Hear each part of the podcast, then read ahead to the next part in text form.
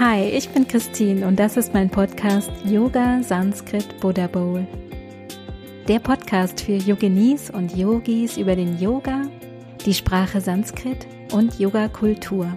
Hier bekommst du ein tieferes Wissen über den Yoga, seine Wurzeln und Philosophie einfach und verständlich erklärt.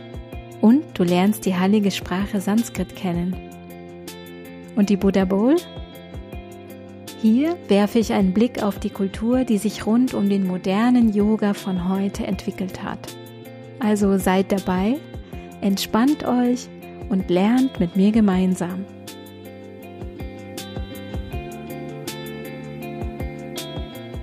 Hi und willkommen zur heutigen Folge. Eine Million Götter, 300 Millionen Götter, ein Gott. Brahma, Vishnu, Shiva, Shakti, Saraswati, Krishna, Radha, Ganesha. Also im Hinduismus gibt es Millionen Götter.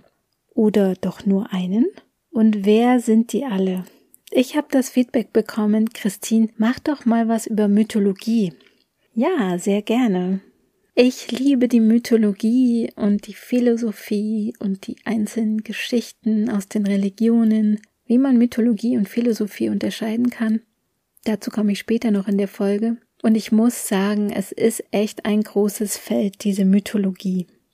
Am Anfang meiner Yogastunden, also ganz am Anfang, hier in Deutschland, aber auch auf Bali und in Indien, habe ich oft so in manchen Studios kleine Skulpturen entdeckt mit indischen Figuren. Ich wusste überhaupt nicht, wer die sind. Oder bunte Darstellungen auf Bildern an der Wand oder T-Shirts, auf Speisekarten und Tattoos. Und heute geht's wirklich in dieser Folge um die Welt dieser hinduistischen Götter und wie wir die besser verstehen können. Manche sagen, es gibt eine Million Götter in Indien oder sogar 300 Millionen. Warum gibt's überhaupt so viele Götter? Und wie können wir dieses Götterwirrwarr besser verstehen? Wie gestaltet sich die Mythologie? Und heute ist auch wieder viel Sanskrit dabei. Du bekommst heute jede Menge Begriffe erklärt, die so in der Yoga-Spiri-Welt herumgeistern und du kannst sie dann einfach viel besser einordnen.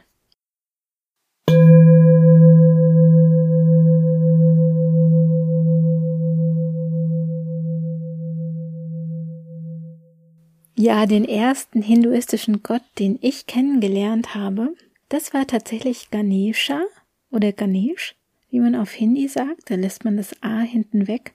Mein Reiseführer Mr. Singh, mit dem ich vor ein paar Jahren ganz Delhi erkundet habe, der hat mir einen wunderschönen kleinen bunten Tempel in Delhi gezeigt und ähm, der war Ganesha geweiht. Und er hat mir damals erklärt, wenn du eine neue Arbeit anfängst oder wenn du in ein neues Haus ziehst, dann hilft dir Ganesha.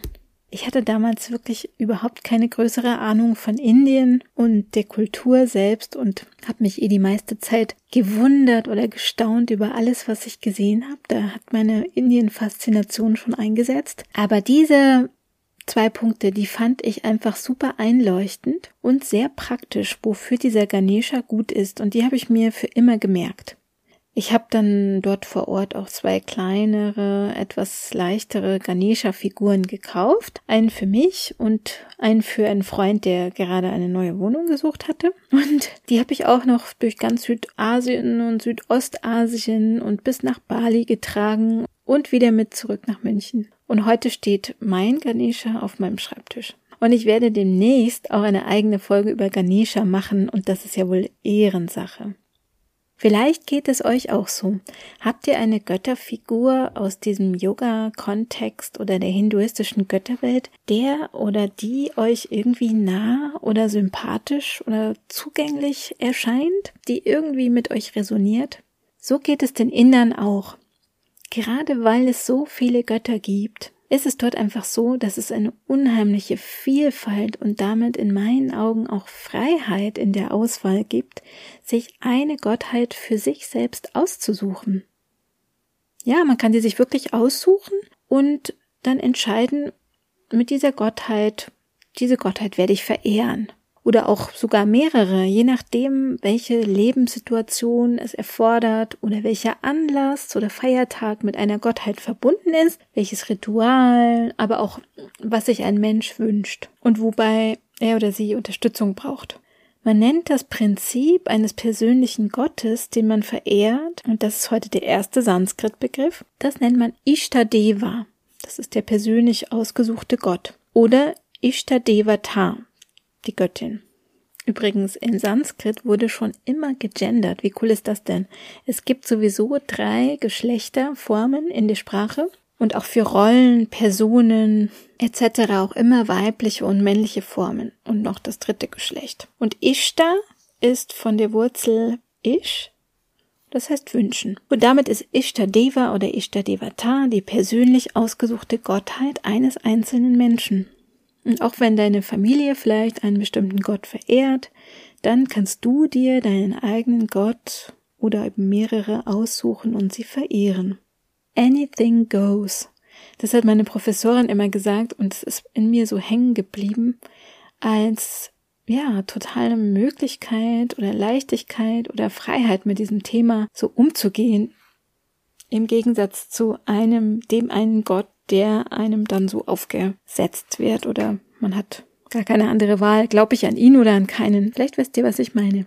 Und dieser große Reichtum an Göttern, ja, manchmal wird auch gesagt viel Götterei oder manchmal wird es auch belächelt oder vielleicht etwas als verrückt abgetan, was das soll in Indien. Aber das ist eigentlich ein riesiger Schatz und eine Diversität, die in diesem Land sowieso herrscht, in der Kultur und die dahinter steckt. Und das ist ein Reichtum und aus meiner Sicht kein Mangel oder Fehler.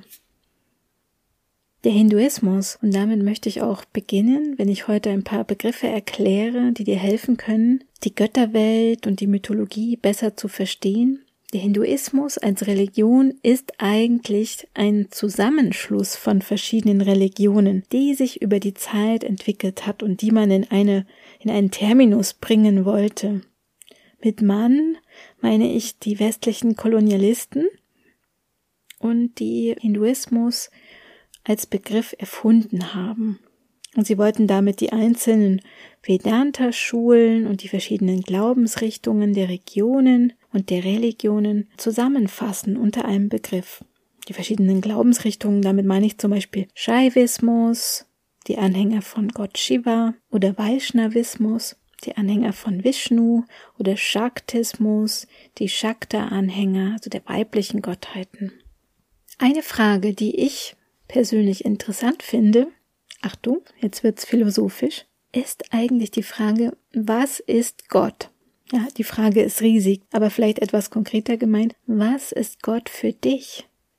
Und damit meine ich, wie stellst du dir eigentlich Gott vor? Also in deinem Kopf oder in deinen Bildern. Hast du ein Bild? Hast du Träume oder Gedanken dazu? In welcher Beziehung bist du eigentlich mit Gott? Fragt euch das echt selber mal oder fragt es vielleicht auch mal euren Partner oder Partnerin oder eure Freunde.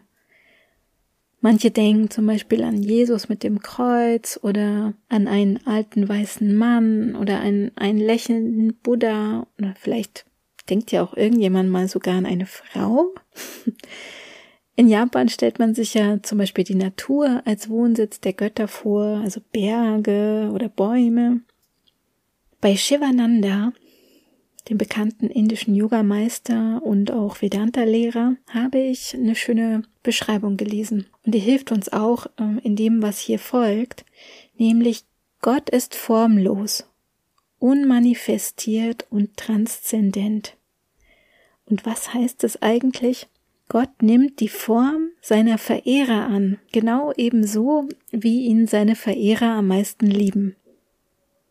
Das finde ich eigentlich eine sehr schöne Vorstellung dass es nicht andersrum geht, dass ich den Gott so annehmen muss, wie er ist, sondern dass ähm, Gott mir auch entgegenkommen kann, zum Beispiel. Einfach mal als Vorstellung. Und etwas, was sich in allen Religionen widerspiegelt, das ist der Mythos von der Herabkunft von Gott. Also Gott kommt herunter auf die Erde zu uns. Und das ist jetzt wichtig zu verstehen, und das hat Shivananda auch sehr schön erklärt.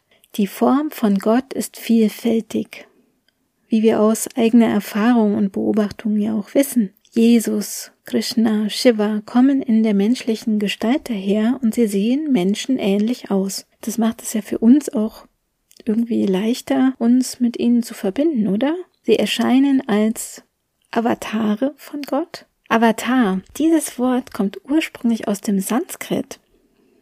Und zwar von der Wurzel Ava und, also das ist die Vorsilbe und Tr ist die Wurzel. Avatr heißt so viel wie überschreiten. Also ein Avatar schreitet hinüber zu uns oder kommt herunter. Oder auch der Begriff Inkarnation, der ist ja auch bekannt. Und eine, wie ich finde, sehr passende Vorstellung oder ein Bild von Shivananda auch ist, stellt euch die Avatare vor als Sonnenstrahlen, also als ein Teil von Gott, mit Gott verbunden, treten sie auf und kommen auf die Erde und schreiten hinüber zu uns Menschen. Ja, und was ist ihre Aufgabe? Das ist auch religionsübergreifend. Sie retten den Menschen, die Menschen und bewahren die Rechtschaffenheit. Und das kommt uns doch in den abrahamitischen Religionen, also Christentum, Judentum und Islam, das kommt uns doch auch bekannt vor. Und so ist es auch mit Brahma, Vishnu und Shiva und den vielen KollegInnen.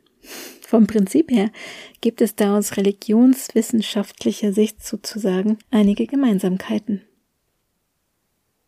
So wie ich jetzt das Prinzip der Avatare und Inkarnationen erklärt habe, bedeutet es auch, dass Brahma, Vishnu und Shiva nicht drei verschiedene Götter sind, sondern nur drei Aspekte von Gott. Das habt ihr bestimmt schon oft gehört. Brahma ist der erschaffende Aspekt, also Brahma wird manchmal auch Brahma ausgesprochen. Vishnu ist der erhaltende Aspekt und Shiva Oft wird es Shiva ausgesprochen, aber hier ist nur ein kurzes i drin, also lieber Shiva aussprechen und bitte auch kein sch, sondern ein leichteres sch und auch kein ch. Letztens habe ich Shiva gehört, mm, also etwas dazwischen. Shiva. Also Shiva, der Zerstörende, halt nicht der Zerstörende. Das klingt immer so, als wäre er der Bösewicht, aber hier geht es mehr um eine Art von Transformation als um eine Zerstörung von Shiva. Ihr müsst das quasi so betrachten, die Welt ist Wandel und etwas muss sich grundlegend umbauen und abbauen, damit es überhaupt Veränderungen geben kann. Und das macht Shiva. Shiva ist radikal, aber er hat unsere Entwicklungsmöglichkeiten im Sinn und will uns nicht zerstören.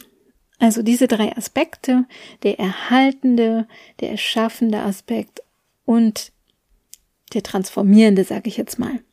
Ich schreibe gerade und in diesem Sommer noch an einzelnen Folgen, die einzelne Gottheiten und seine Aufgaben und Attribute noch näher erklären. Also wenn ihr einen Wunsch habt, dann schreibt mir, wer euch interessiert. Brahma, Vishnu und Shiva also als drei Aspekte eines Gottes. Und die anderen Götter, zum Beispiel Krishna und Rama, sind Avatare und Reinkarnationen von Vishnu. Im Grunde gibt es auch hier, so wie in allen Religionen, eine Essenz, einen Gott, und das ist Ishvara. Und wer sich hinter Ishvara verbirgt, das ist für jeden wirklich eine persönliche Sache. Ishvara wird übrigens auch im Yoga Sutra erwähnt. Das kommt euch daher vielleicht auch bekannt vor. Zum Beispiel, wenn es ums Kriya-Yoga geht oder ähm, im ersten Pada, wenn es darum geht, wie kann man Samadhi erreichen durch die Hingabe an Gott, Ishvara Pranidhana.